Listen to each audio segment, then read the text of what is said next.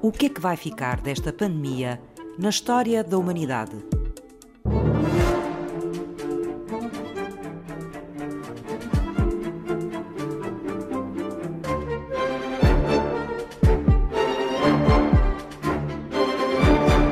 A saúde, ao contrário do que muita gente acha, é fundamental na história. Sem saúde não podemos viver, não podemos trabalhar, não há economia, não há política. Logo, para mim, a história da saúde acaba por ser central e não paralela, conforme muitos historiadores acham. Helena Silva é historiadora da saúde no Instituto de História Contemporânea da Universidade Nova de Lisboa. Trabalhei, por exemplo, a história da, da enfermagem, no caso da Primeira Guerra, de uma perspectiva da saúde, também na questão da gripe espanhola, e julgo que com a pandemia essa questão ficou bastante clara. Uma pandemia como esta parou tudo o resto no mundo. Helena Silva juntou-se a um grupo de investigadores da Universidade Nova para criar o projeto Memória Covid, recolher as memórias da pandemia quase em tempo real. Um site colaborativo em que cada pessoa pudesse dar o seu contributo sobre como viveu e como está a viver a pandemia em Portugal. Só estamos no primeiro passo que é a recolha. Julgo que sem termos a pandemia terminada é difícil fazer uma análise histórica, sociológica, antropológica da mesma. Se recuarmos no tempo, desde a peste, outros vírus foram afetando, se calhar não tanto numa escala, nesta escala, não é?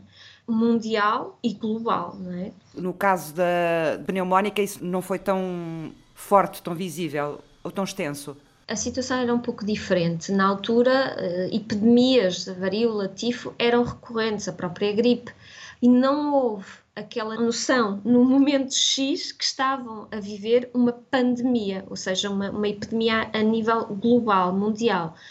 O próprio sistema de apoio à população era diferente, não havia subsídios de desemprego ou outros, não havia Serviço Nacional de Saúde e, portanto, muitas pessoas tiveram que continuar a, a trabalhar no, no campo, não ficaram fechadas em casa como nós ficamos. A sociedade foi parando, mas em parte porque as pessoas estavam doentes. Por exemplo, o número de médicos por habitantes, o número de enfermeiros por habitantes ou de farmacêuticos era muito baixo. Os hospitais eram sobretudo hospitais das misericórdias, que não tinha, tinham um número limitado também de camas. O Estado português tinha dois hospitais, os hospitais civis de Lisboa e os hospitais universitários de Coimbra faltavam estruturas hospitalares e, aliás, na altura, por todo o país foram surgindo hospitais, que hoje chamamos hospitais de campanha, hospitais temporários, para poder receber a população e dar-lhe um mínimo de cuidados. Contudo, convém recordar que as medidas de Ricardo Jorge passaram, por exemplo, por evitar os beijinhos, os abraços, os apertos de mão, uh, ou seja, evitar um contacto físico.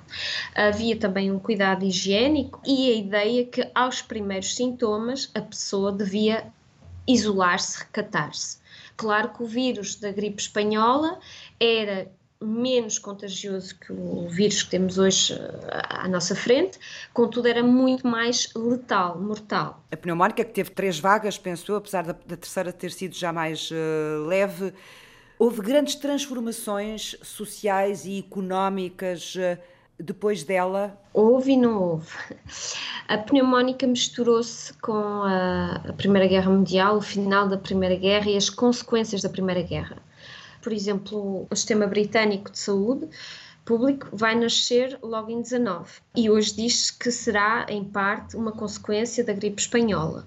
Em Portugal, a situação económica e política é demasiado complexa para atribuir também tudo à pandemia. A sucessão de governos, uh, o facto de Portugal ter uma enorme inflação, as altas taxas de mortalidade que houve então, sobretudo nas populações mais ativas e jovens. Claro que isso levou a uma quebra na natalidade, uma quebra da nupcialidade, do número de casamentos, que é visível logo em 18, 19 mas é muito difícil hoje diretamente dizer foi A, B ou C. Muitas vezes nos documentos não aparece essa informação.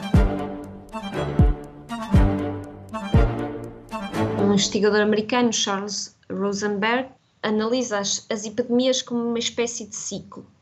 Primeiro há uma certa negação, depois começa a haver uma fase de aceitação e a tomada de medidas, e muitas vezes as epidemias terminam de forma brusca e que leva ao seu esquecimento.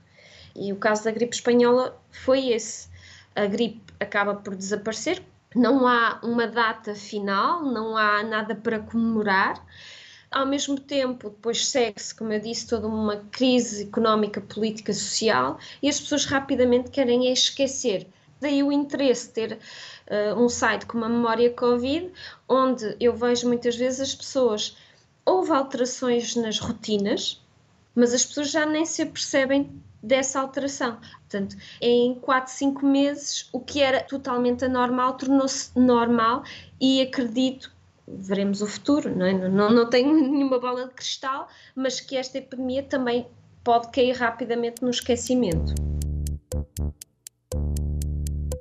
Podemos ter já uma visão da origem, de onde surgiu o vírus, como ele eh, foi transmitido rapidamente pelo mundo e também uh, as próprias reações, desde logo, um pouco por todo o mundo, que não são as mesmas.